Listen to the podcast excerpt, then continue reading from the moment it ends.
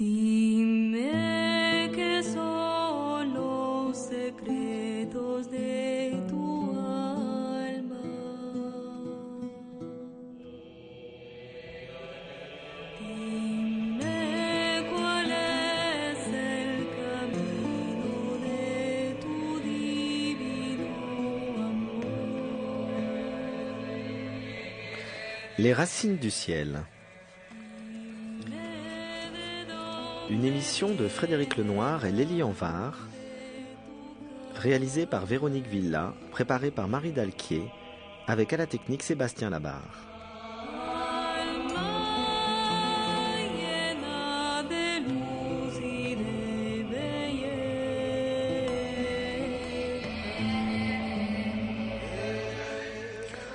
Aujourd'hui, nous recevons Jean-Jacques Charbonnier pour parler des expériences de mort imminente.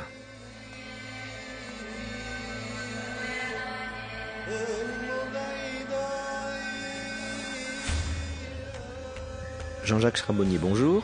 Bonjour. Alors vous êtes médecin, anesthésiste, réanimateur depuis plus de 20 ans, euh, membre de la Société française de réanimation et puis aussi conférencier, euh, auteur de plusieurs livres sur les états de conscience modifiés et les expériences de mort imminente, notamment euh, les sept bonnes raisons de croire à l'au-delà aux éditions Guy et Daniel et également trois clés pour vaincre euh, les pires épreuves de la vie, toujours aux éditions Guy et Daniel.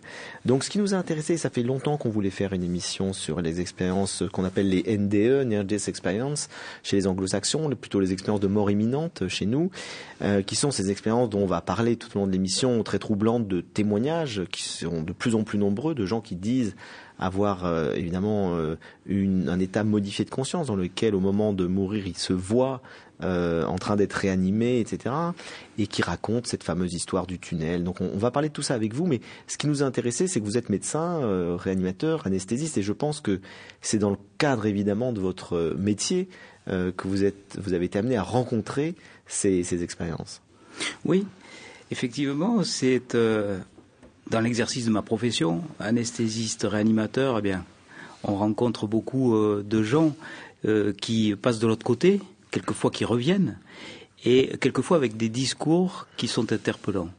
Interpellants euh, pour celui qui écoute que la personne réanimée a pu être consciente des gestes de réanimation, de ce qui s'est passé au moment de son arrêt cardiaque, puisqu'il n'y a aucune explication rationnelle pour euh, dire que cette expérience est, du réel. On a tendance à dire tout ça c'est du domaine de l'hallucination, mais pourtant ces personnes sont capables de décrire de façon précise les gestes de réanimation qui ont été faits sur euh, leur personne au moment où elles étaient euh, en arrêt cardiaque. Donc ça, aucune explication. C'est-à-dire qu'avant vous de lire les livres connus du docteur Moody, La vie après la mort, etc., vous avez vous-même vécu concrètement des expériences comme ça, c'est-à-dire de, de- de patients qui vous ont raconté, euh, voilà ce qui s'est passé, voilà ce que j'ai vécu.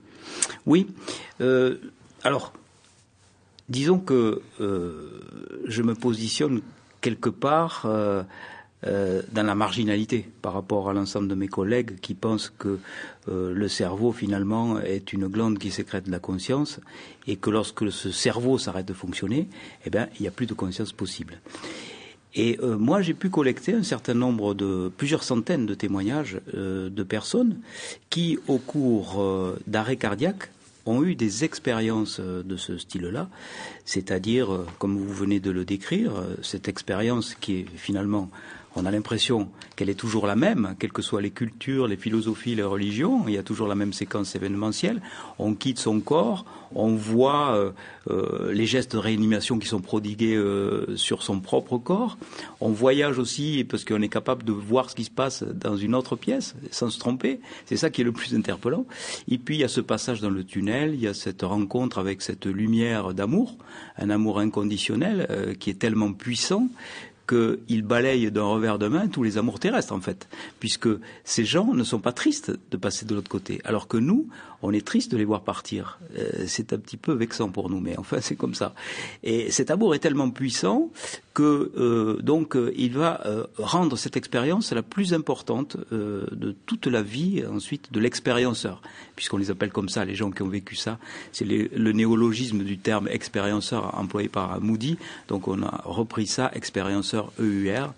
Et ces gens-là, après avoir vécu ça, après avoir rencontré des guides spirituels, des défunts, des entités qui venaient leur dire que c'était pas le moment, euh, cette lumière euh, qui est euh, enveloppante et qui est complètement donc une expérience transcendante et extraordinaire va faire de cette expérience-là quelque chose qui va modifier à jamais le comportement de ces gens qui ont vécu ça. C'est-à-dire qu'ils vont se détacher de toutes les valeurs matérielles de cette planète, en gros. Ils vont se dire que le plus important, c'est quoi? C'est de donner de l'amour aux autres et que c'est que comme ça qu'on peut trouver le bonheur.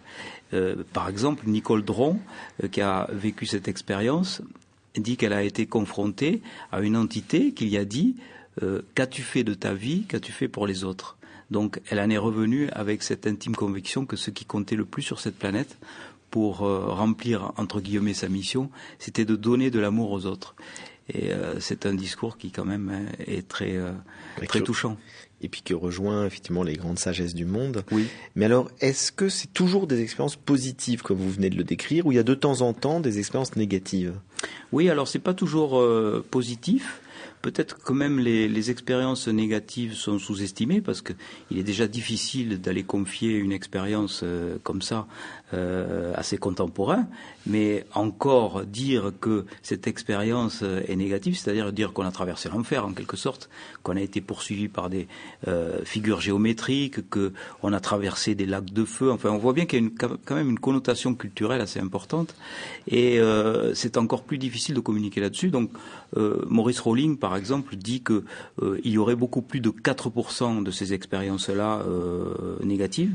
On dit à la louche qu'il y aurait 4% d'expériences négatives, mais c'est peut-être plus important que ça en fait. vous avez eu des témoignages, vous, de, de patients qui vous ont raconté quelque chose qui était plutôt angoissant tout en ayant cette décorporation. Oui, d'ailleurs, dans, dans, le livre Les sept bonnes raisons, j'en parle. Je parle d'un témoignage comme ça, euh, négatif, expérience négative.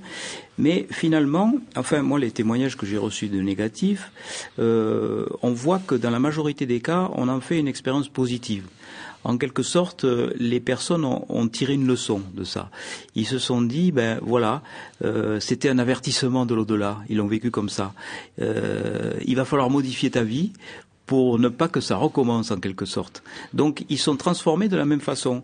Ils vont se transformer comme les gens qui ont vécu euh, l'expérience euh, traditionnelle, c'est-à-dire l'expérience positive.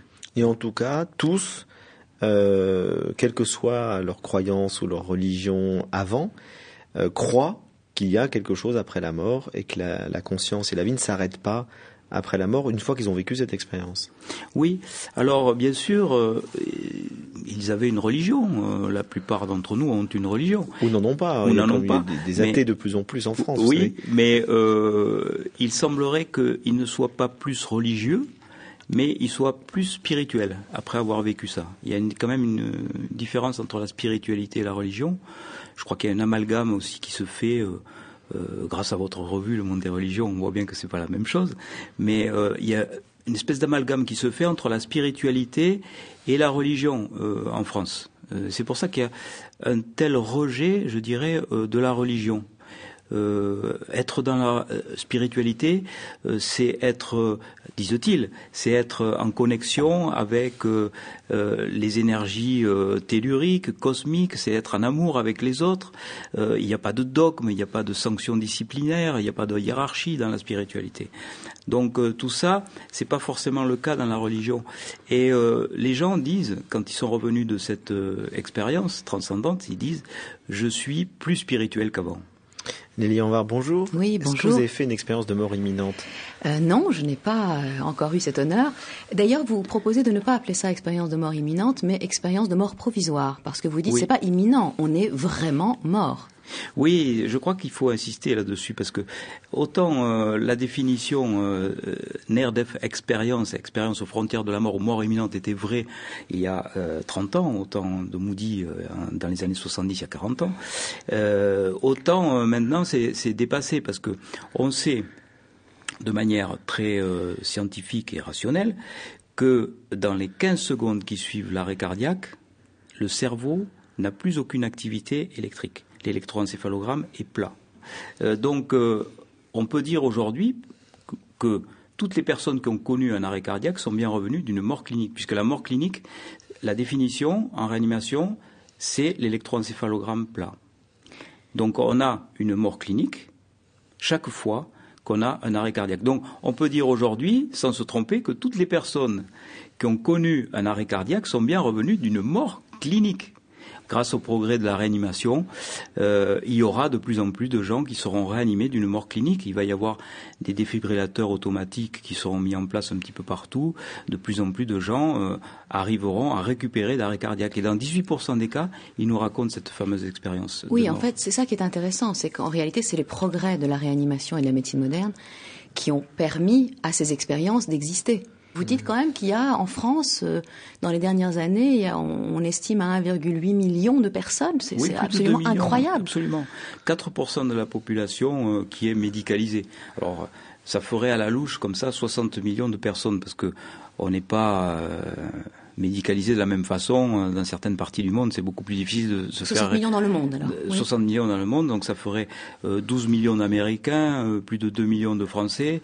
Euh, c'est énorme, potentiellement. C'est l'Institut Gallup qui a donc donné cette étude de statistique. On n'a pas tous ces récits, mais on a un potentiel de 2 millions, plus de 2 millions de Français qui auraient vécu cette expérience. Donc on ne peut plus enfin, nier. De 2 millions de Français, euh, qui, qui, auraient connu une expérience de mort, c'est-à-dire qui ont été réanimés. Ça ne veut pas dire qu'ils ont tous raconté qu'ils avaient vécu cette expérience euh, ah non. C'est plus que ça. C'est-à-dire, c'est la population générale. Sur une population générale, il y a euh, 4% de la population qui aurait vécu ça.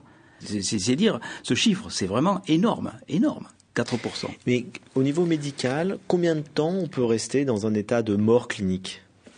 Alors, il y a euh, des morts cliniques provisoires et des morts cliniques définitives.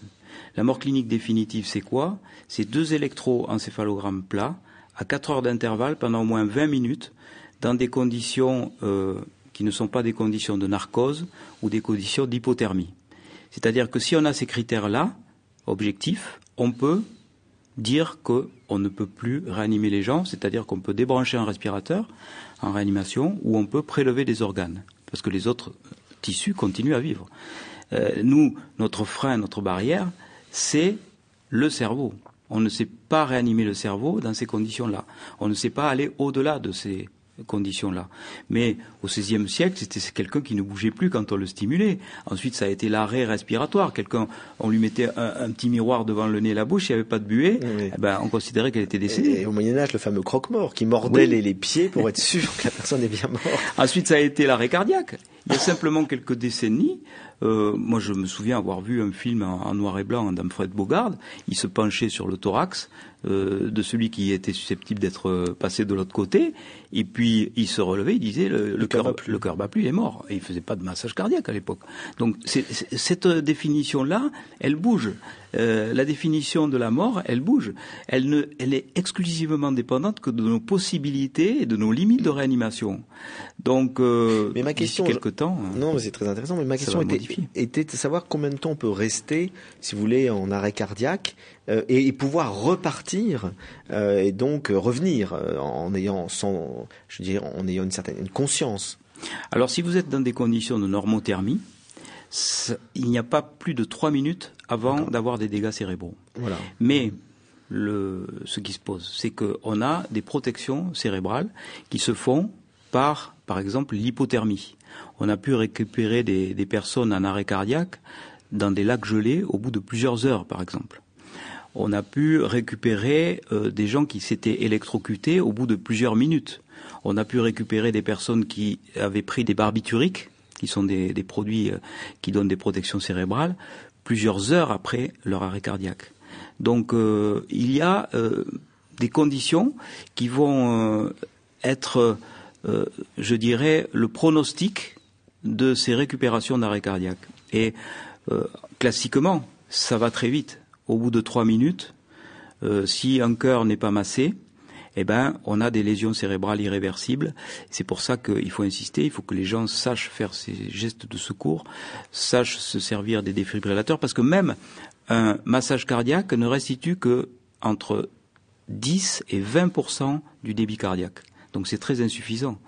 Donc on peut dire que euh, toutes les personnes qui ont été euh, en état de ressuscitation, on appelle pas ça la résurrection, la ressuscitation en réanimation, eh ben euh, elles reviennent, elles reviennent vraiment de loin, quoi. Hein. Et elles ont été récupérées la plupart du temps sans séquelles grâce au progrès de la réanimation. Donc ça veut dire aussi que toutes ces expériences qui sont racontées, qui parfois sont très longues, puisqu'il y en a certains qui disent qu'ils ont revu toute leur vie en accéléré, ça se passe dans un laps de temps de trois minutes. En trois minutes, en fait, il y a une sorte de, de changement de, des proportions temporelles, quoi, de la notion du temps. Ça peut être très très très bref, même beaucoup plus bref que ça. Euh, on a l'impression que ces personnes-là, qui sont au moment euh, de leur incident, au moment où le cerveau ne fonctionne plus, sont dans une autre dimension. Si vous voulez, ce que je propose, moi, comme euh, hypothèse de travail, euh, ce n'est pas de rejeter ces expériences comme le font la majorité de, mes collègues qui n'expliquent pas ces expériences. Donc c'est beaucoup plus facile. Elles sont tellement dissonantes au niveau de leur cognition qu'ils préfèrent écarter euh, l'expérience en disant ça n'existe pas, c'est pas possible, donc ça n'existe pas. Donc moi ce que je propose, c'est un modèle de conscience différent. Nous aurions une conscience analytique qui est capable de nous situer dans le temps et dans l'espace et qui est reliée à nos cinq sens et qui mesure tout, qui évalue tout, euh, qui nous fait dire, par exemple, que je suis dans ce studio parce que j'ai pris l'avion, euh, je suis venu à Paris, etc. Donc c'est relié au temps aussi, donc au temps et à l'espace, mais je me situe par rapport à cette conscience analytique. Et dès que cette conscience analytique s'éteint, eh ben on a accès à une expansion de conscience, que moi j'appelle la conscience intuitive, et qui est reliée à toutes nos perceptions extrasensorielles avec une capacité de recueillir des informations euh, qui nous dépassent complètement à l'état euh, de veille. Et, ces gens qui sont passés de l'autre côté ont euh, donc éteint d'un seul coup leur conscience analytique.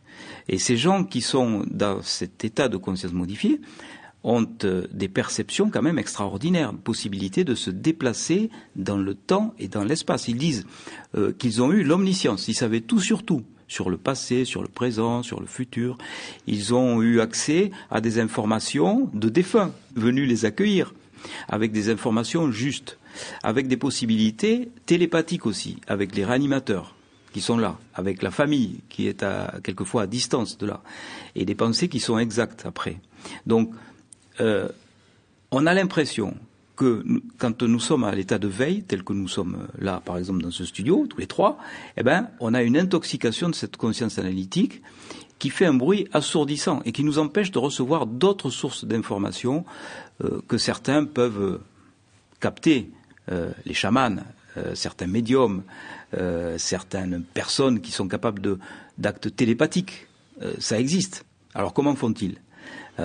Bien sûr, on peut se dire qu'au milieu de toute cette faune, je dirais, il y a des charlatans, il y a des gens qui euh, se prétendent avoir euh, telle ou telle capacité. Mais je crois qu'il faut avoir la curiosité scientifique de dire qu'il faudrait étudier euh, tous ces phénomènes pour savoir si au milieu de toute cette population, il n'y a pas des gens qui soient capables d'avoir ce genre de perception qui arrive en dehors de l'expérience de mort provisoire.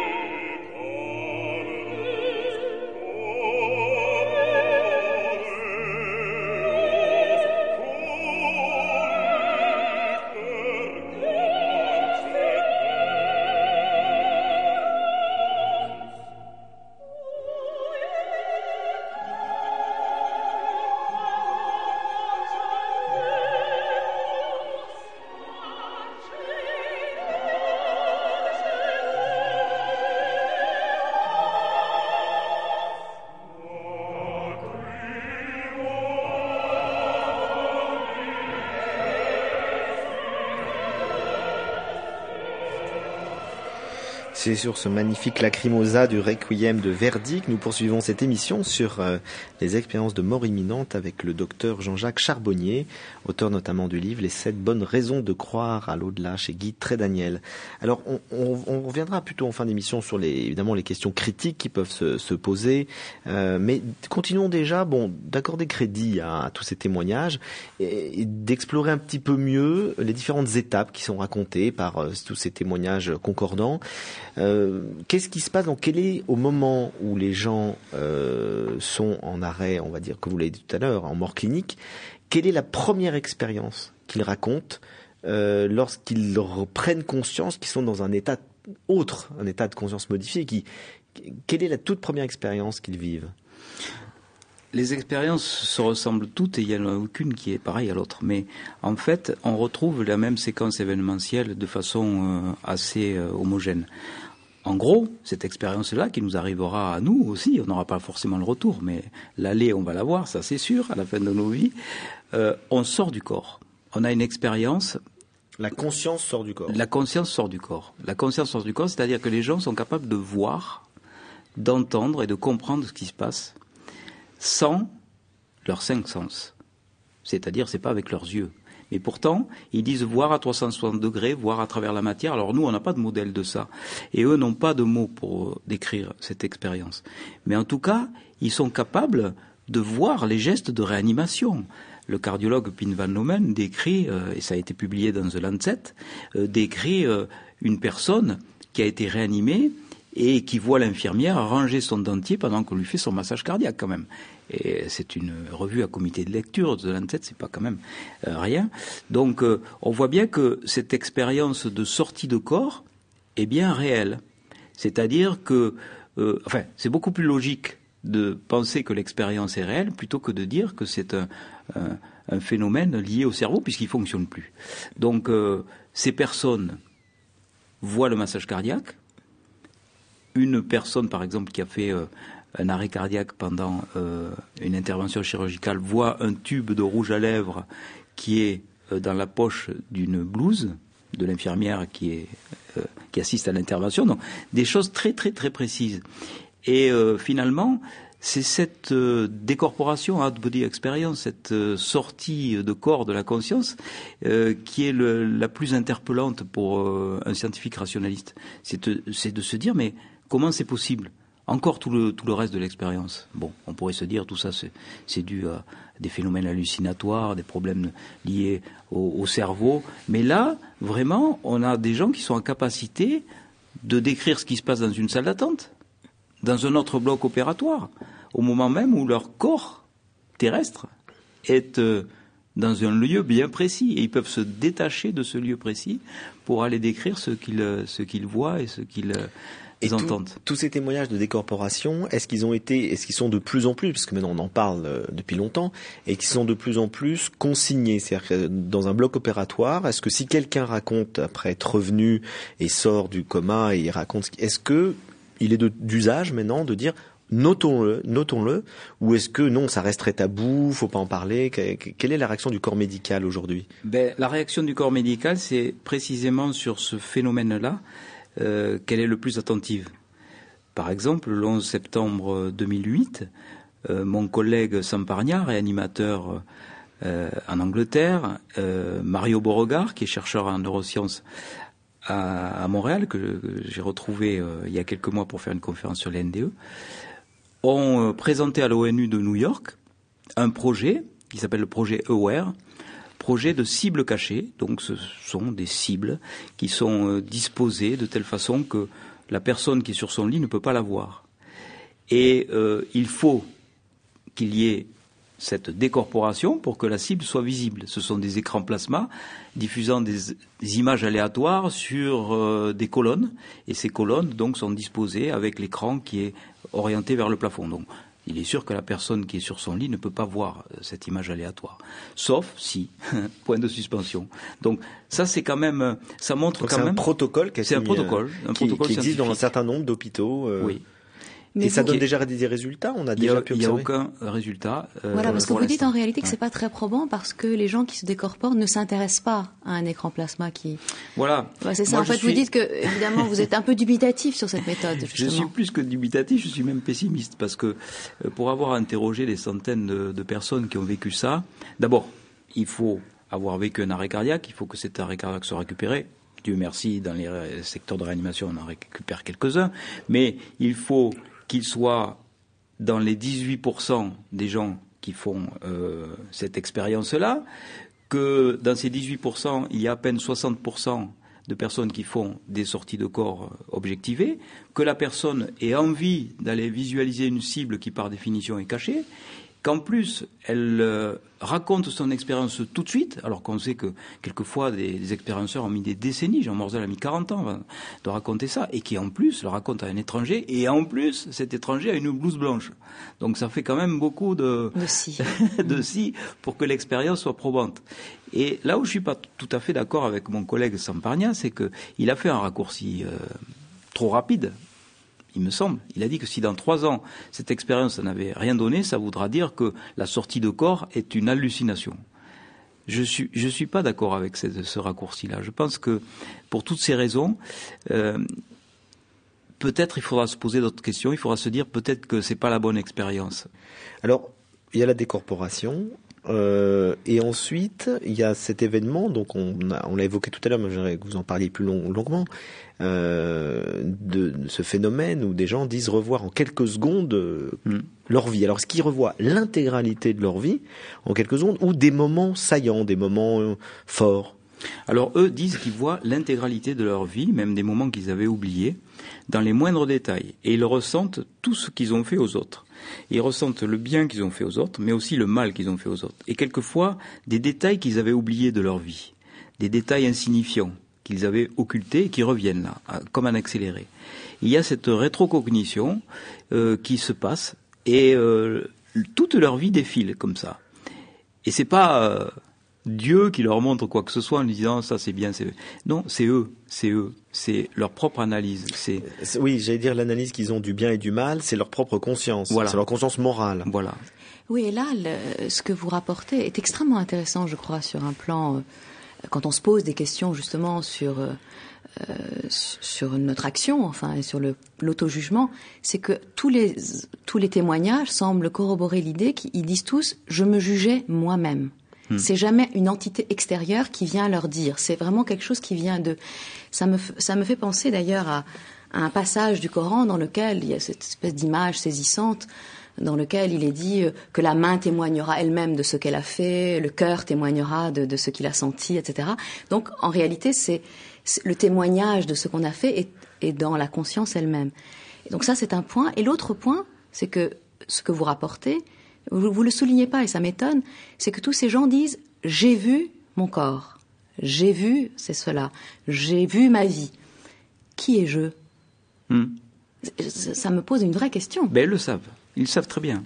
Ils savent très bien que ce jeu, c'est pas le corps qui est resté euh, en suspens, et ce corps même les dégoûte un petit peu, euh, je dirais. Ils n'ont pas envie de revenir dedans. Ils n'ont pas envie de, de le réhabiter. Euh, et ils reviennent vraiment la main forcée, je dirais. Et d'ailleurs, ils disent, j'ai réintégré euh, mon corps comme le ferait une main dans un gant, ou euh, comme le ferait un corps dans un- une combinaison trop étroite. On voit bien que cette douleur à la fois physique et, et psychologique. Ils se disent, je ne suis pas un corps, j'ai un corps. Voilà. Il y a cette dissociation et ce jeu, il a presque rien à voir avec le corps.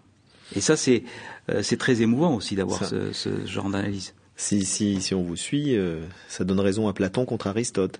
Parce qu'Aristote dit que le corps et l'âme sont totalement indissociables, et Platon dit effectivement que, que le corps, l'âme se sent comme dans un tombeau dans le corps, donc c'est un lieu qu'il doit, c'est une punition, c'est une peine, c'est quelque chose qui n'est pas effectivement idéal pour, euh, pour l'âme, et c'est une, une épreuve. C'est un petit peu ce que, ce que semble dire ces témoignages. C'est sûr, et on le retrouve ça dans le mythe d'air de Platon, euh, où il y a ce, donc ce, ce, ce soldat abandonné sur la charrette des morts qui euh, fait ce voyage dans l'au-delà et, et, qui revient réincarné dans son propre corps. Ça, ça ressemble beaucoup quand même à une Tout expérience de mort provisoire. Oui, dans la République. oui. Ouais.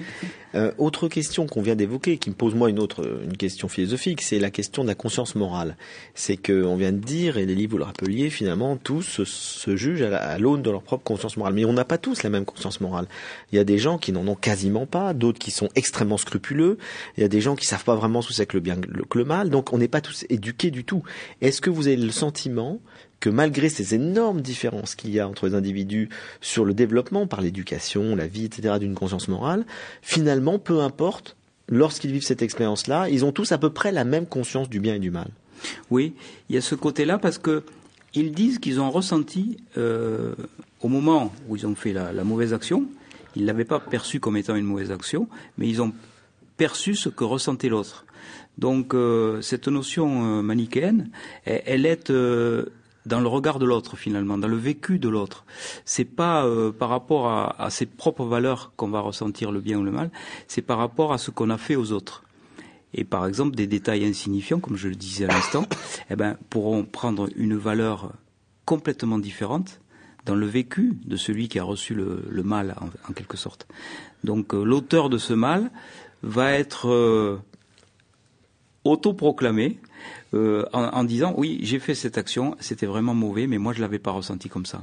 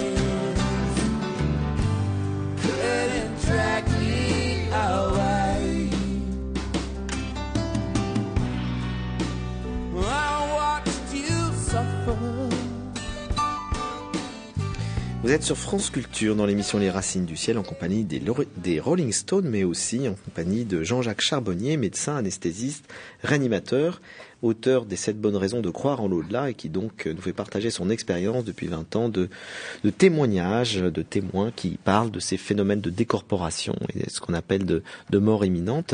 Euh, Lilian Var, Oui, alors euh, j'ai eu une expérience très intéressante en cherchant des textes pour cette émission. Parce que je me suis dit, bah, si ces gens ont fait cette expérience, c'est que euh, c'est une expérience qui a, si elle est si largement partagée par nos contemporains, elle a dû être euh, exister aussi dans le temps. Alors on a vu que évidemment, comme il n'y avait pas les possibilités de réanimation euh, dans l'ancien temps, euh, probablement que ces expériences étaient moins nombreuses. Néanmoins, je me suis dit quand même, il y a bien des mystiques ou dans des religions, etc., où la chose est, est un peu euh, expliquée. Eh bien, ma surprise est que dans la plupart des textes religieux, et c'est là où je vous rejoins tout à fait sur la différence entre le religieux et le spirituel, la plupart des textes religieux nous décrivent l'expérience de la mort comme une expérience plutôt douloureuse, comme l'entrée dans un monde des ténèbres. Alors je me suis dit, bon, je vais aller voir par exemple ce que nous dit Homère quand il parle d'Ulysse qui va visiter les morts, ou dans l'Énéide, quand Aîné va rencontrer son père dans le monde des morts. Eh bien, à chaque fois, l'essence, le début en tout cas de l'expérience est extrêmement traumatisante. C'est un monde d'ombre, de, de, de, c'est le, c'est des, c'est des, c'est des eaux, le, le, ou même dans la Bible, hein, le, passage comme ça. Chez, voilà, chez les, dans le livre des morts tibétains, c'est le bardo qui est quand même pas un endroit très agréable. Ça Et- dépend de l'état de conscience. Ça dépend de l'état de conscience. Alors voilà. Alors ceux qui ont vraiment un état de conscience très très développé, eux vivent une expérience plutôt lumineuse, mais la plupart des gens, c'est quand même un peu un peu plus angoissant. Donc finalement, je vous ai pas vraiment trouvé un texte euh, ancien qui fasse euh, autorité en la matière, mais comme vous parlez euh, de l'analogie, alors pour le coup extrêmement classique, de la de notre vie dans ce monde comme étant semblable à la vie de l'enfant dans le ventre de sa mère, je vous ai donc trouvé un très beau texte de, de Rumi qui reprend cette analogie en montrant, et vous en parlez, vous avez fait tout un développement assez humoristique sur cette analogie dans votre livre, euh, sur l'idée qu'en réalité, quand on est dans le ventre, quand l'embryon, quand le fœtus est dans- le ventre de sa mère, on aurait beau lui dire qu'il y a un autre monde, il ne peut pas l'entendre parce qu'il ne connaît que cette prison dans laquelle euh, il est.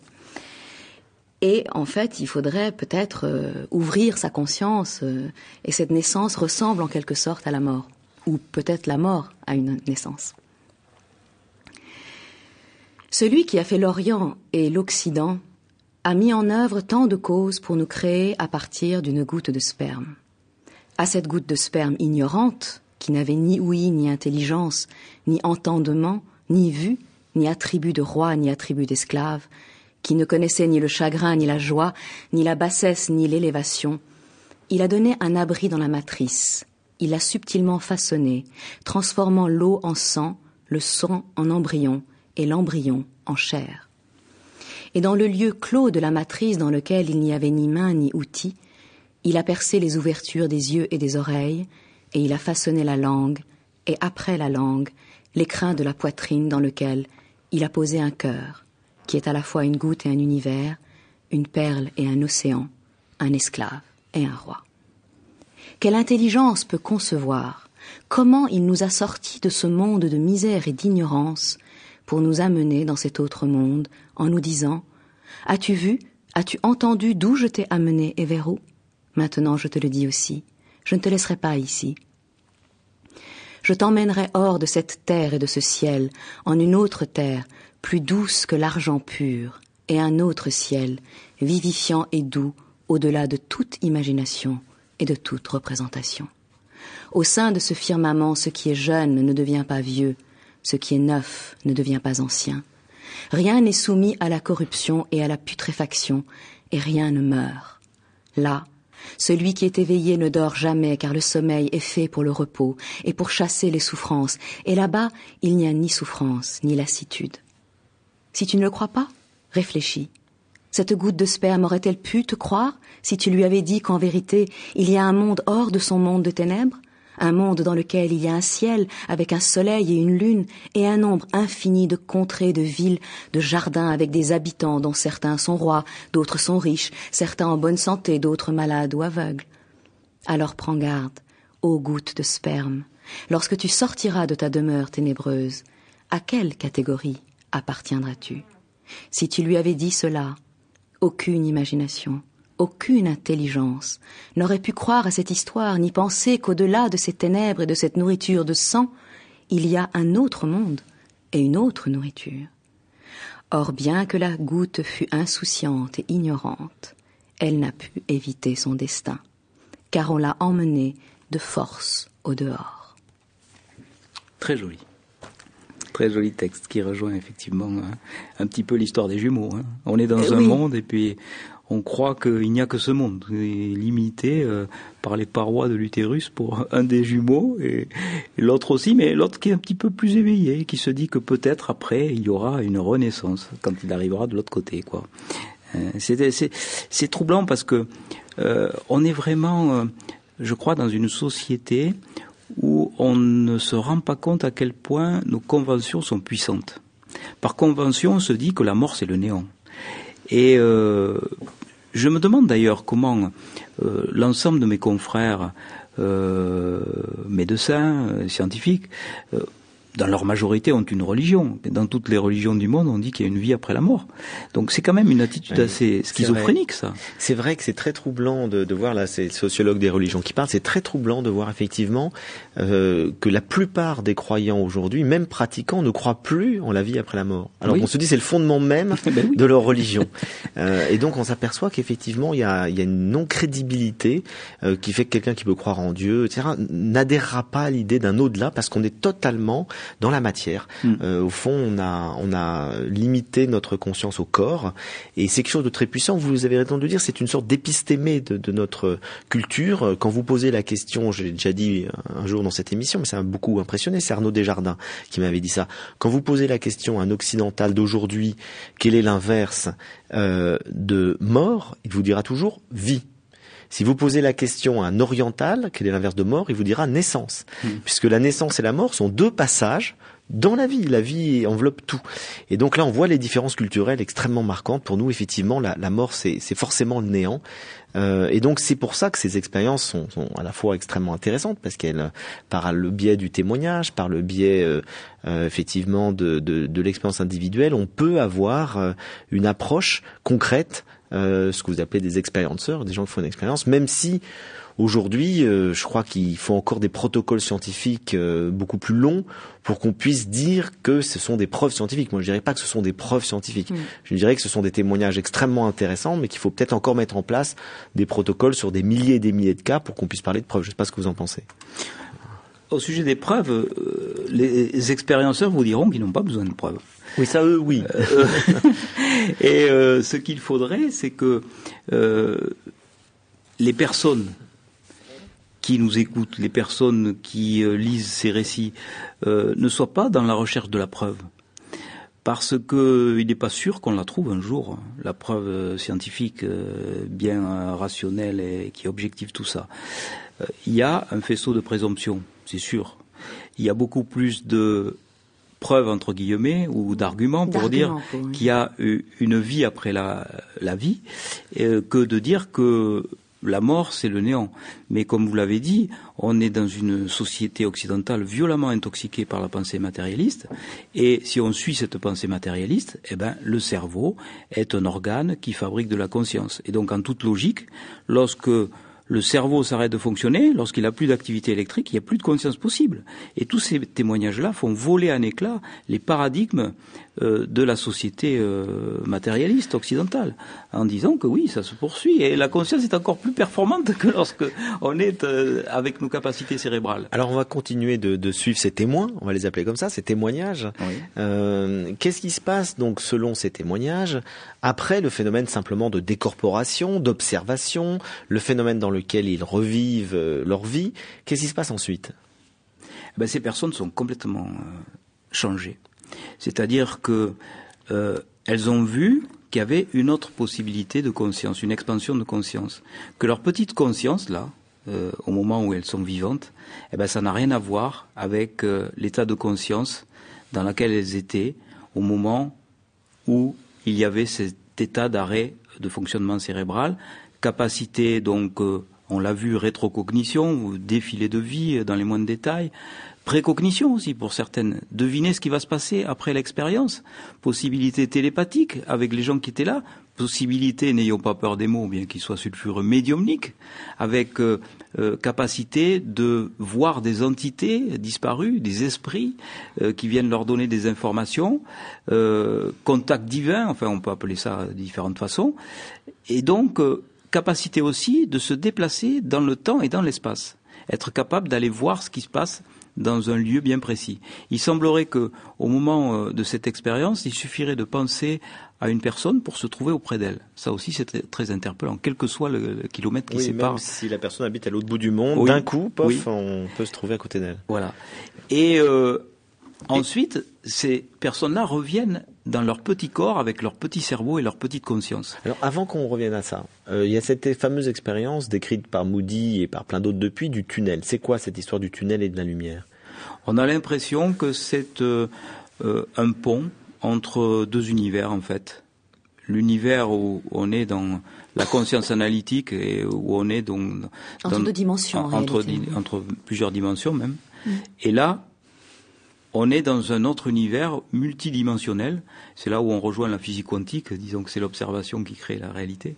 Et euh, on a l'impression que quand vous êtes dans cet univers-là, le temps n'existe plus. Vous avez accès à toutes les informations possibles. Parce que ce qui est euh, très interpellant euh, pour comprendre la conscience, c'est la source des informations. D'où viennent-elles toutes ces informations? Bon, on peut les capter, certainement, mais d'où viennent-elles?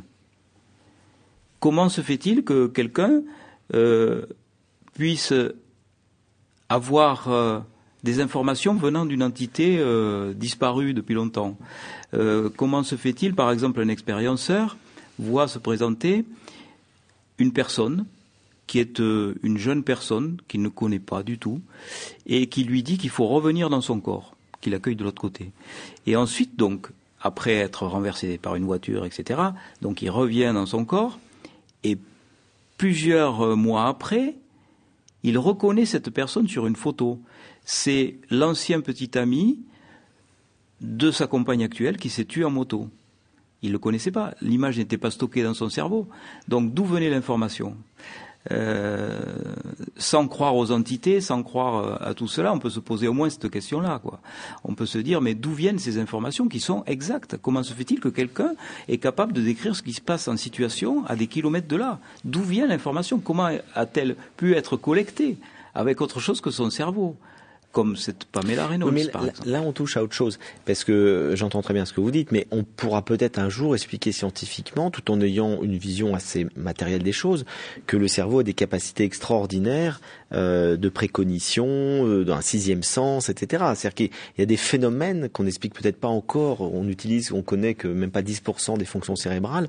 Peut-être un jour, on s'apercevra que le cerveau a des capacités extraordinaires euh, de justement de télépathie, de tout ça. Et, ces phénomènes-là qu'on voit chez les animaux, des fois, on sait hein, très bien qu'on a fait des, des expériences assez extraordinaires chez les animaux.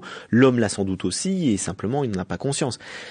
Ce n'est pas forcément une preuve d'un au-delà. Vous voyez ce que je veux dire Ça peut être simplement qu'on connaît mal les, les capacités extraordinaires du cerveau humain, qui en état de choc peut peut-être développer tous ces phénomènes-là.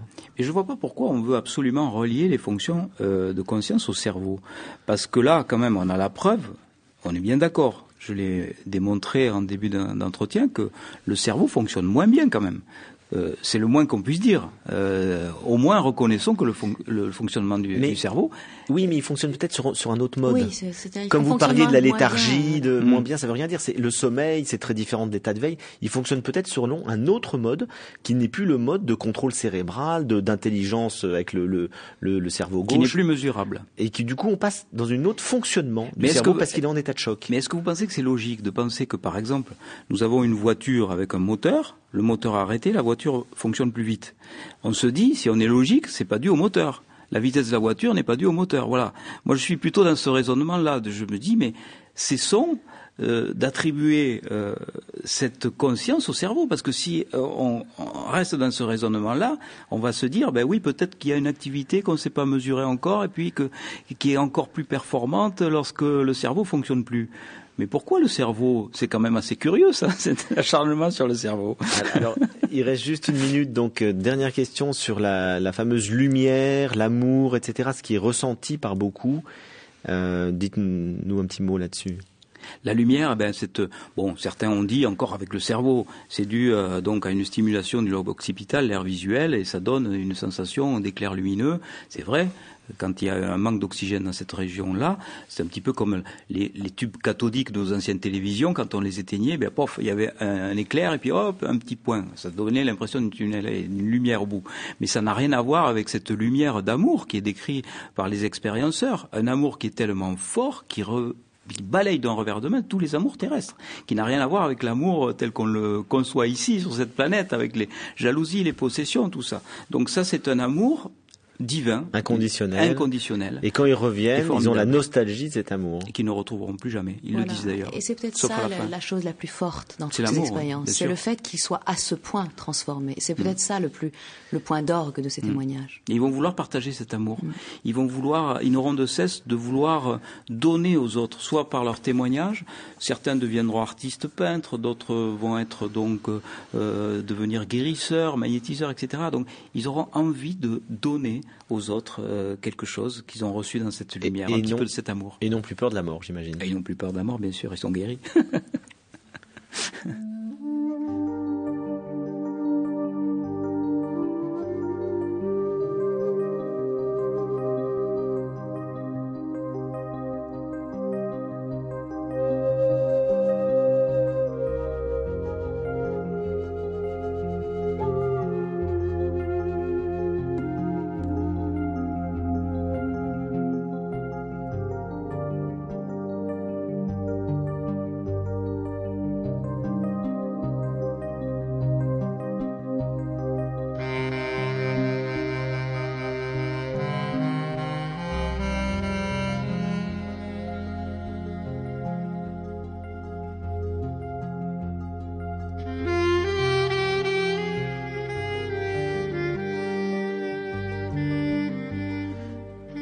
Cette émission des Racines du ciel sur France Culture touche à sa fin.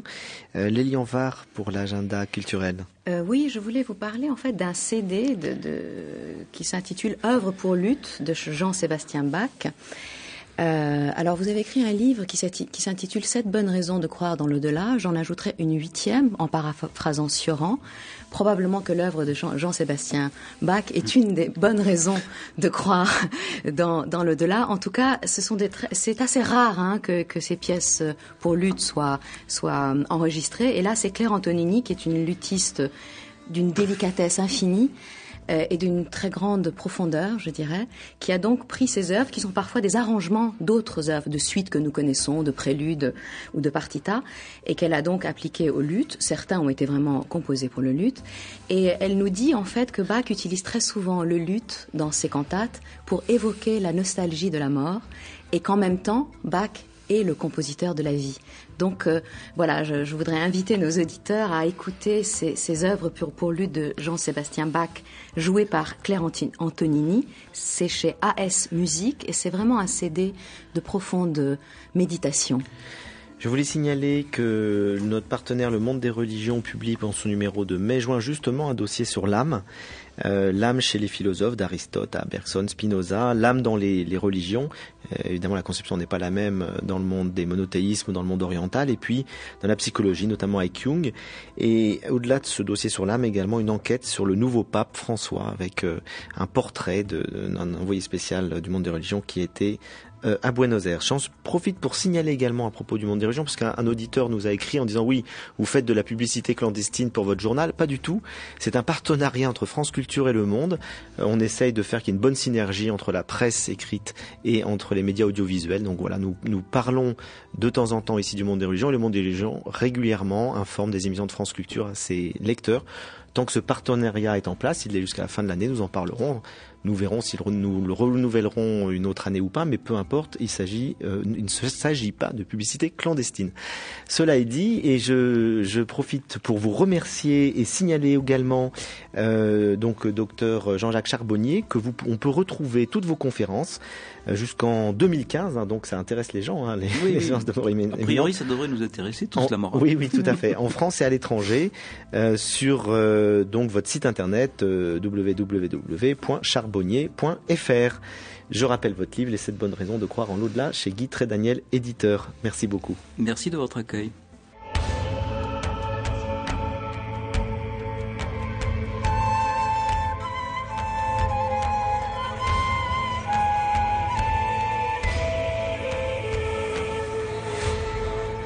Je rappelle que cette émission est podcastable pendant un an et réécoutable pendant 1000 jours. La semaine prochaine, nous recevrons Fabienne Verdier qui nous parlera de la spiritualité dans l'art de peindre. Dans un instant, vous retrouvez le journal de 8 heures. Excellent dimanche à tous.